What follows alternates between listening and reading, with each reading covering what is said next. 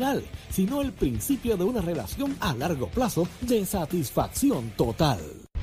The number one FM station in PR. La Z. El aplauso, señoras y señores. Esta es la verdadera y pura emisora de la salsa de Puerto Rico. de Puerto Rico! La Z. WZNTFM 93.7 San Juan, WZMTFM 93.3 Ponce y WIOB 97.5 Mayagüez. La que representa la salsa en la isla del encanto. De aquí para el mundo. A través de la aplicación La Música Z93. Tu, tu emisora nacional de la salsa. Buenos días América. Comienza Nación Z Nacional hoy miércoles 31, 31 de mayo del año 2023. Soy Leito Díaz y estoy vivo aquí, mire, a mitad de semana bien chévere. Ready para quemar el cañaveral bien duro. Mire hasta donde me dure. Usted sabe cómo son las cositas en este mundo. Hasta que uno se despide. Seguro que sí. Y antes de quemar el cañaveral, vamos a los titulares con Manuel Pacheco. Buenos días, Puerto Rico. Soy Emanuel Pacheco Rivera informando para Nación Z Nacional en los titulares. Según un análisis realizado la semana pasada por el Departamento de Seguridad Pública, hay Bonito, Culebra y Luquillo no cuentan con policías municipales y hay una escasez de personal generalizada en el resto de los cuerpos policíacos municipales. El comisionado de la Policía Municipal de San Juan, el coronel José Juan García, indicó que en la capital la Policía Municipal tenía 1.200 oficiales hace una década. Ahora solo quedan 655.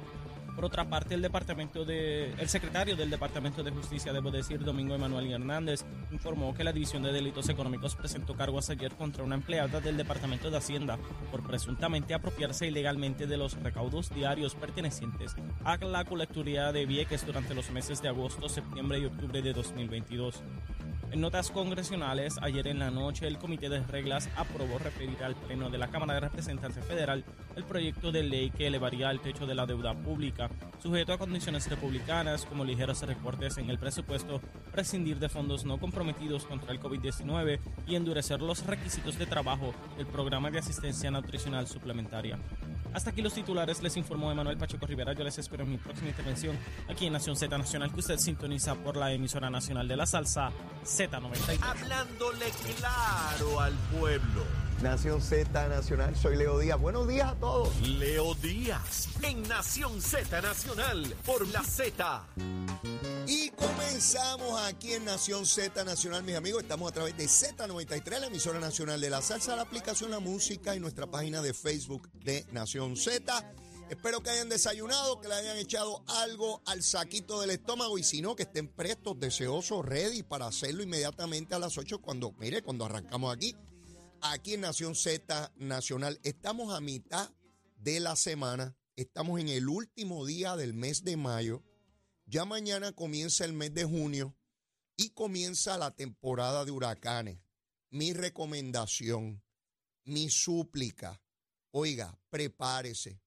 Cuando yo digo prepárese, es todo lo que usted necesita cuando usted escucha que viene un pájaro por el mar, por el océano, por el Atlántico y que viene a sacar un animal de eso, un- una tormenta, un huracán, categoría la que sea, pues usted no espere a que llegue ese momento.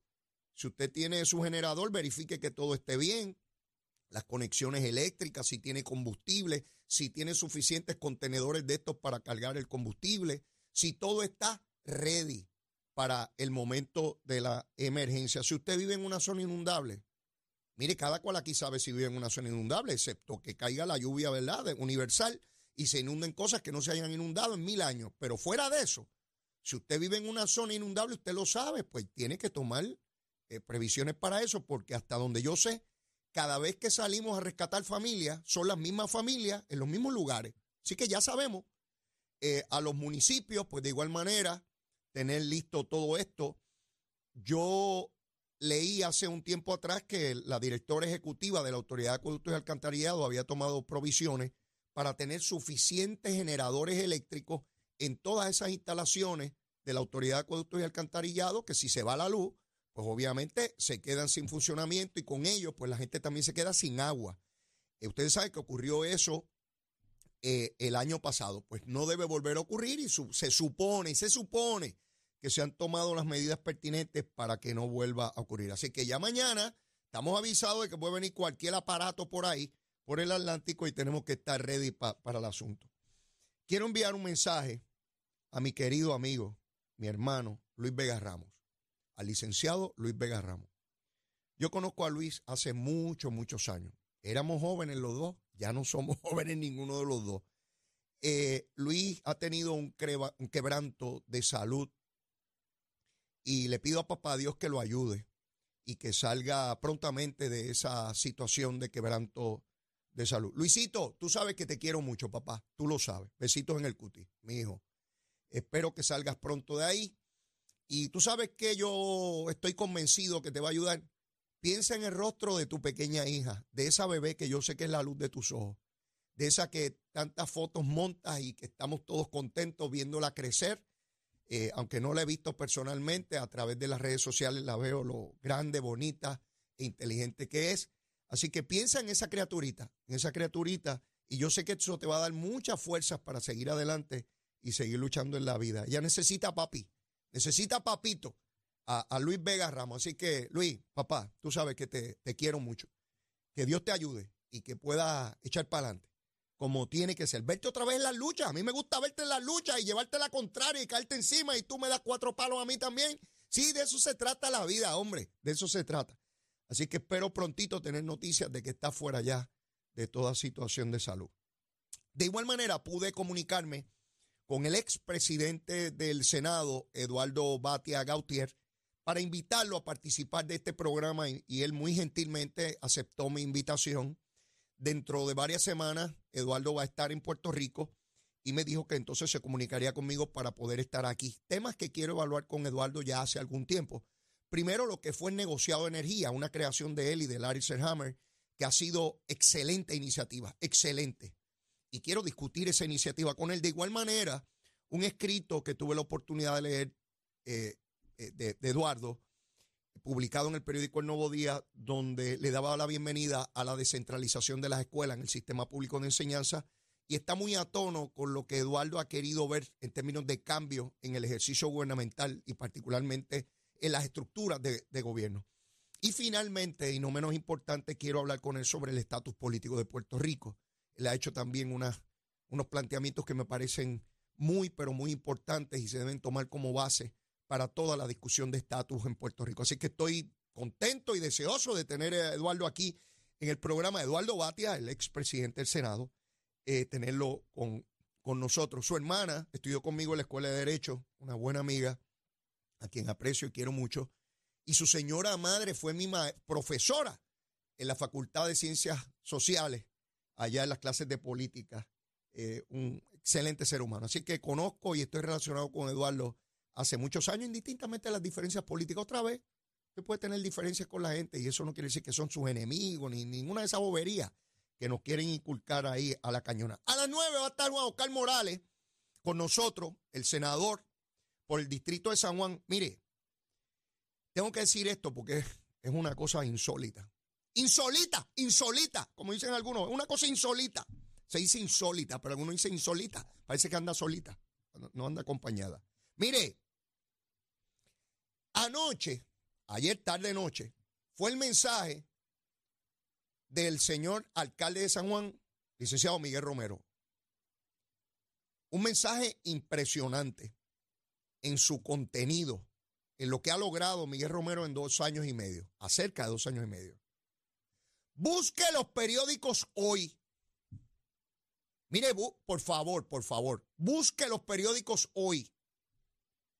Busque una sola reseña sobre el mensaje de Miguel Romero. Una. Busque una, no dos ni tres, una. Yo busqué. Estamos hablando del alcalde de la ciudad capital de San Juan Bautista. De eso estamos hablando aquí.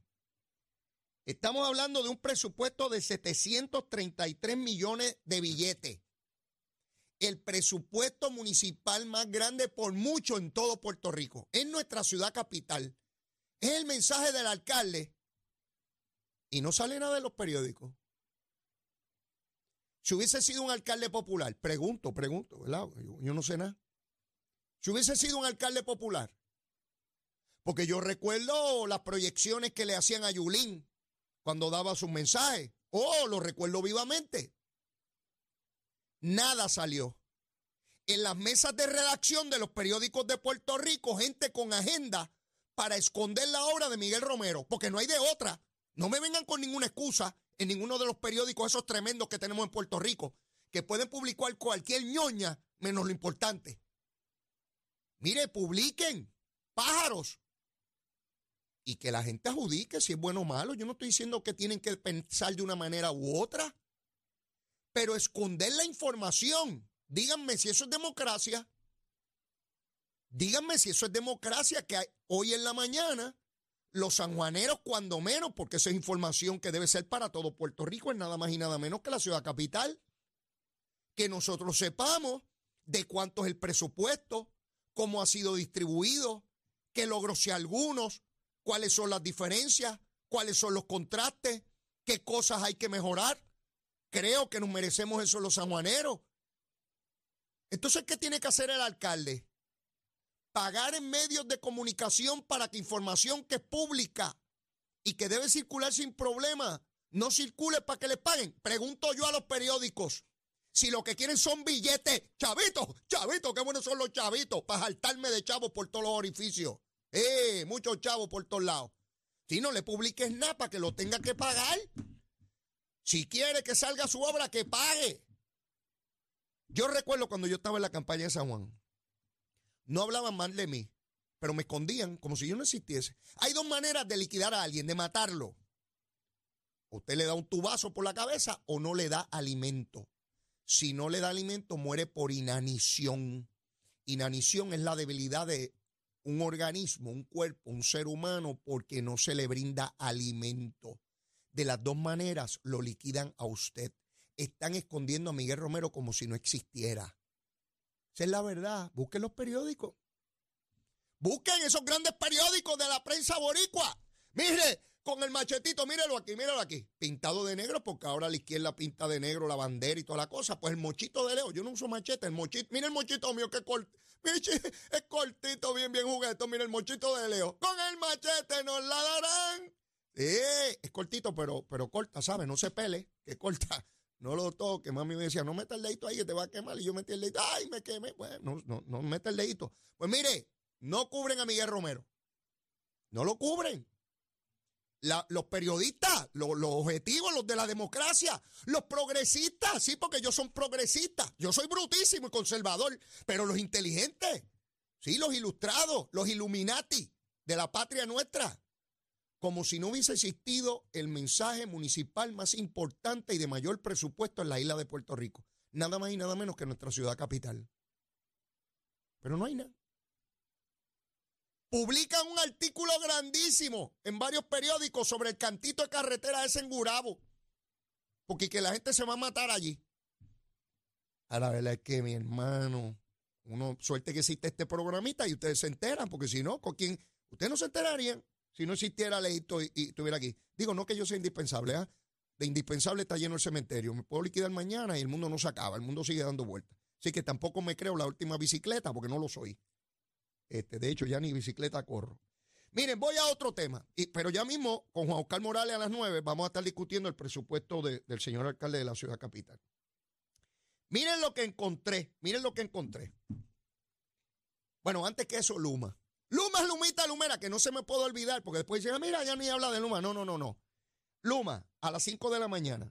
Bueno, un poquito antes de las 5. Yo estaba hoy a las 4 y media ya estaba que no dormía más. 3.837 abonados sin energía. Eso fue a las 5 de la mañana. Verifiqué ahorita, hace unos minutitos, cuando Chero estaba tirando la musiquita, y le voy a decir rapidito aquí. Mire, a las, ahorita, ¿a qué hora era? A las 7 y 45 verifiqué. Subió a 9.000 893. ¿Dónde está el mayor problema esta hora? La región de Caguas. 7.297 son en Caguas. Eh, y pues, y Bayamón con 1.865. Los demás recibo 28, Mayagüez 15, Ponce 166 y San Juan 243 regiones, ¿verdad?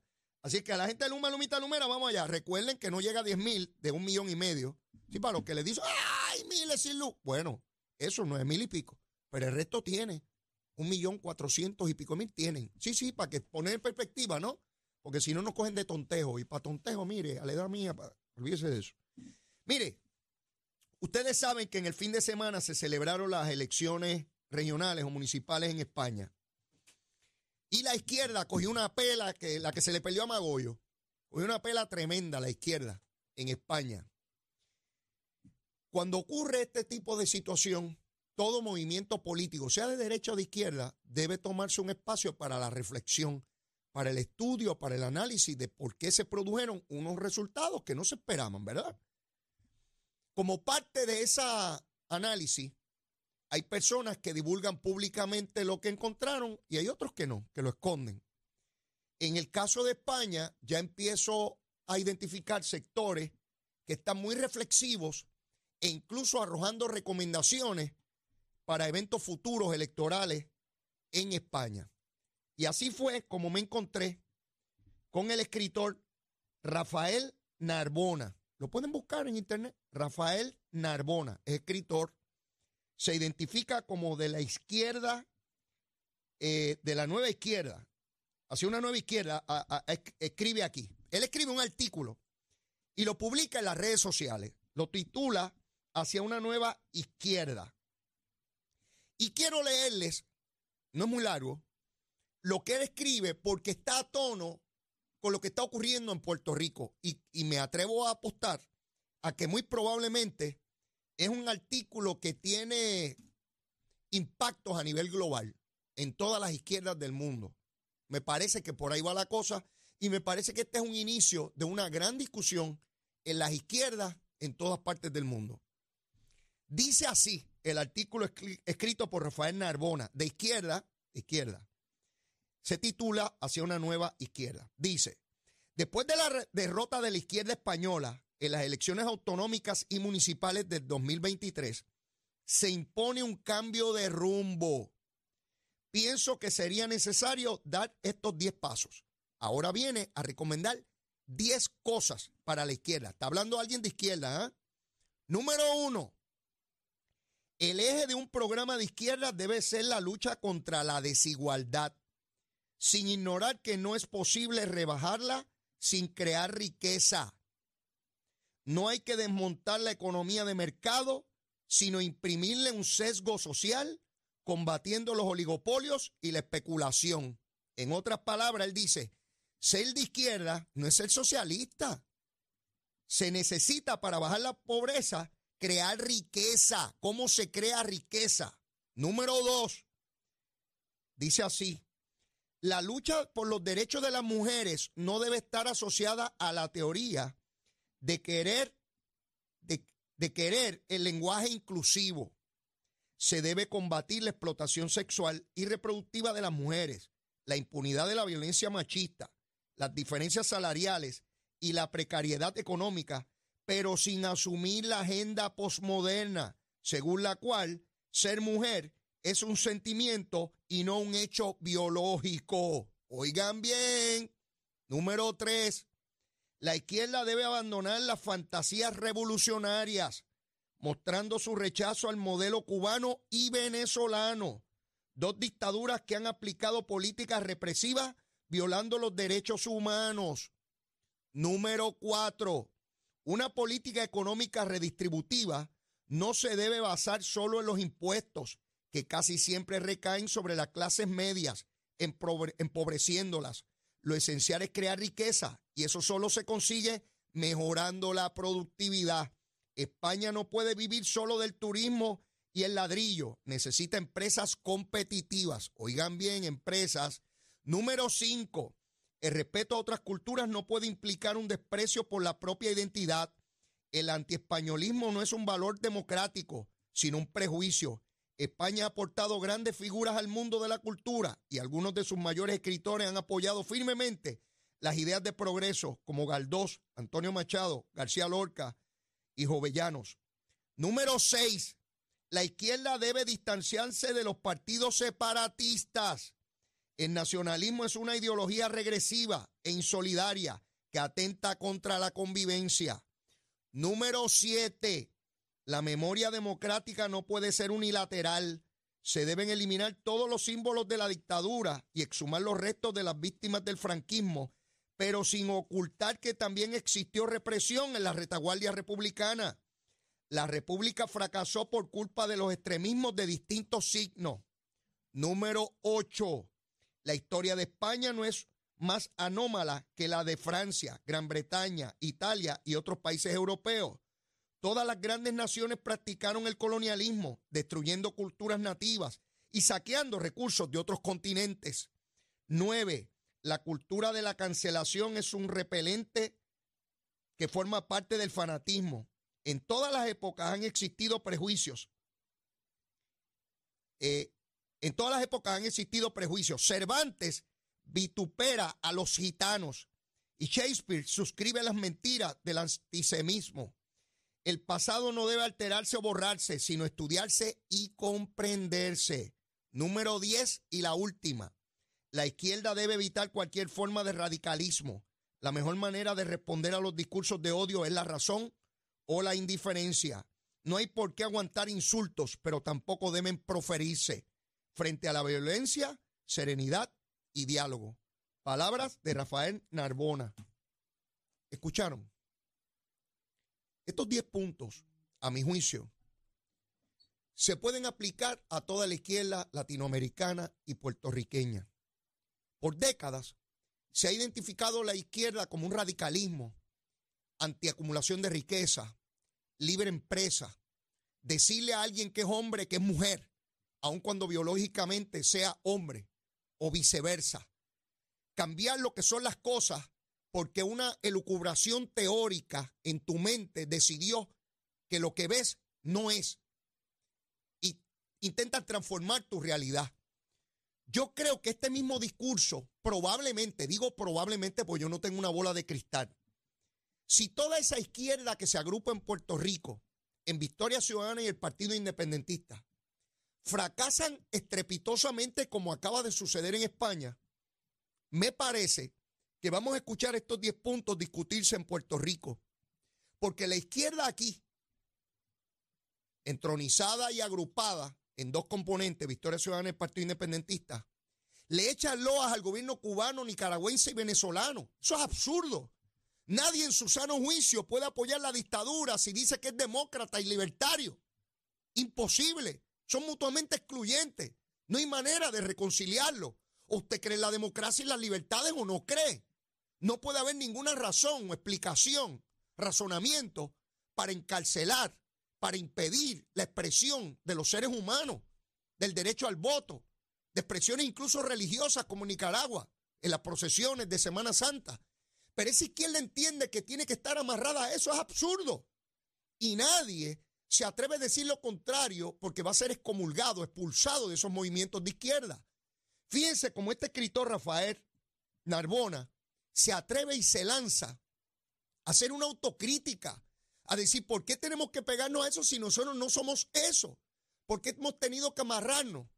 Pero de igual manera esa crítica va a la derecha. Yo no vengo aquí a decirle y a criminalizar solamente a la izquierda a decir que todo el mundo bueno está a la derecha. Eso no funciona así. De igual manera, el fanatismo, el extremismo de la derecha es tan malo como el de izquierda. Por eso nos llama a la razón, nos llama a la ecuanimidad, nos llama a no encerrarnos en un discurso radical meramente porque vemos al otro radicalizarse. No puede proceder así. Y tenemos que procurar una sociedad donde todos nos podamos sentar y llegar a unos consensos generalizados sobre elementos básicos de nuestra sociedad. Ocurre también en los Estados Unidos, ¿ah? no solamente ocurre aquí, ni solamente ocurre en España. Tengo que ir a una pausa, pero luego de la misma, mire, vengo y seguimos, continuamos quemando el cañaveral. Llévatela aquí.